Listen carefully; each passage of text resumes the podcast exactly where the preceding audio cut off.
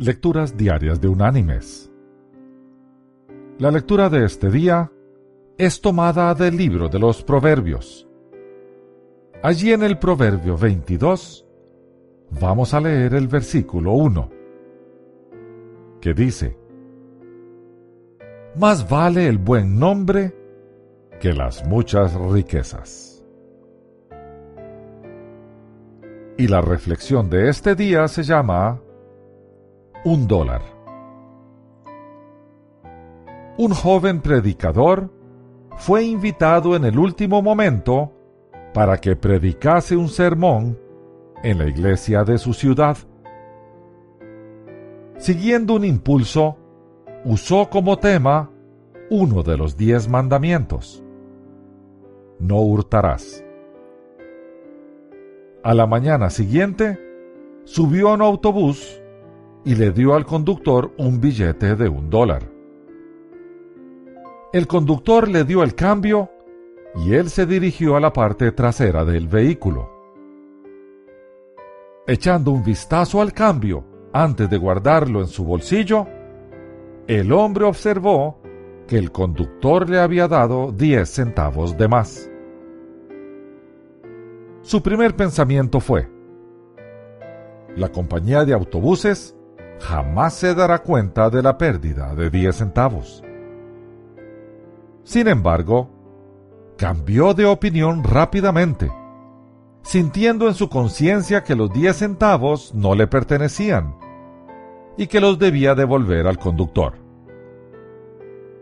Regresó al frente y le dijo al conductor, Usted me dio cambio de más. Y le devolvió los 10 centavos. Para su sorpresa, el conductor le contestó, Sí, lo sé.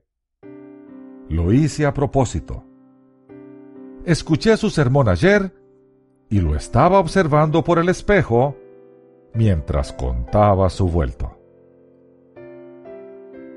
El joven predicador había pasado la prueba a la cual fue sometido por el conductor y dio un firme testimonio de su fe. Mis queridos hermanos y amigos, hoy en día el cristianismo se ha devaluado mucho debido a que algunos cristianos viven una vida divorciada de su fe. Ser personas integrales implica ser iguales en todos los escenarios de la vida como padres, hijos, hermanos, amigos, vecinos, trabajadores, jefes o pertenecientes a una fe determinada. El no serlo implica vivir una vida desintegrada y sin duda deshonesta.